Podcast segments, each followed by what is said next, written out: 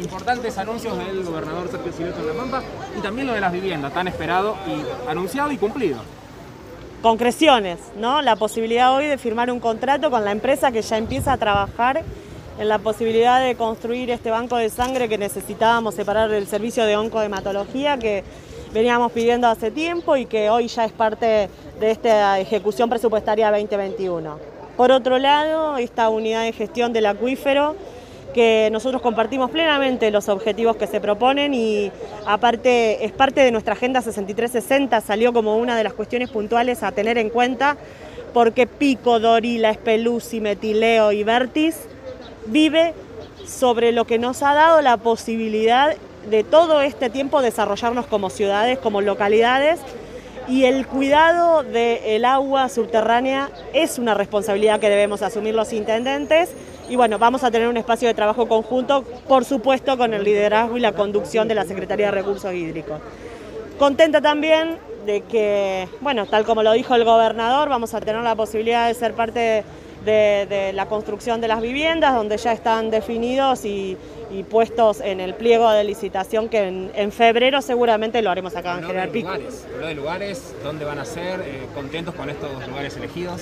Sí, son los que más rápidamente pudimos administrativamente darle forma según los requisitos que tienen que tener para poder el IPAB avanzar en la licitación. Estamos hablando de dos terrenos localizados en el barrio Bicentenario, en el Federal, eh, un terreno en el barrio eh, Ranqueles y un terreno detrás del barrio Malvinas, eh, lo que es aledaño a la comisaría tercera. ¿Empezás un año de toda obra? Un año que, está viendo los frutos de, una gestión sumamente condicionada por pandemia y que bueno, no hemos dejado de apostar a que eh, el trabajo conjunto se vea en, hechos concretos y obviamente agradecida a nuestro gobierno provincial que ha escuchado oportunamente los planteos que hemos hecho y conoce el territorio y por eso viene con, estas cuestiones concretas. En el saludo recién dijeron nos vemos mañana, ¿hay más obras, más anuncios para Pico? Mañana viajo a Santa Rosa, convocada por el gobernador, sí, a firmar un convenio eh, nuevo que es la que nos permite financiar la Agenda 6360. ¿Cuáles son las obras para Pico previstas para este año, más allá de las provinciales?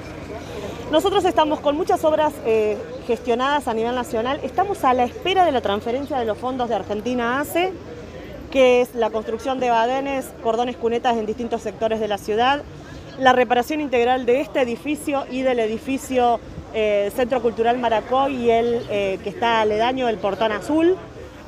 La posibilidad de construir nuestro nuevo centro de transferencia en la zona sur, eh, la posibilidad de relocalizar la canilera, la tenemos muchas obras en, carpeta esperando eh, ya la transferencia de los fondos, porque la verdad es que ya hemos firmado los convenios específicos, están aprobados por el Consejo Deliberante, hemos cumplimentado toda la documentación. Estamos a la espera de recibir el equipamiento que va a fortalecer el funcionamiento de eh, la cooperativa Don Alberto en el tratamiento de los residuos por más de 40 millones de pesos justamente al Ministerio del Interior.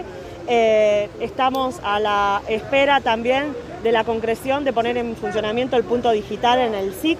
Y bueno, hay muchas otras gestiones que venimos eh, llevando adelante que esperemos se concreten y las podamos compartir. ¿En qué estado está el, polo tecnológico? ¿En qué estado está el polo tecnológico? Mira, lo que sé es que está avanzado, ya a punto de, entregarse la primera etapa, que era la que había licitado el gobierno provincial por 80 millones de pesos. Eh, y bueno, y las novedades las vamos a tener de primera mano de la visita del ministro, como lo dijo el gobernador, que si todo está mm, sale como está previsto, el 26 nos enteraremos. En la reunión con Liliana Robledo pensaron en la posibilidad de refaccionar el hogar de mujeres. ¿Cómo se encuentra actualmente ese lugar? Mira, eh, reflotamos un proyecto que había generado la gestión anterior, el secretario de Desarrollo Social Daniel López oportunamente había presentado la posibilidad, no sé si ustedes lo conocen físicamente, pero el hogar tiene dos partes, una eh, donde funciona más la cuestión administrativa y de convivencia diaria y la otra es la parte de dormitorios.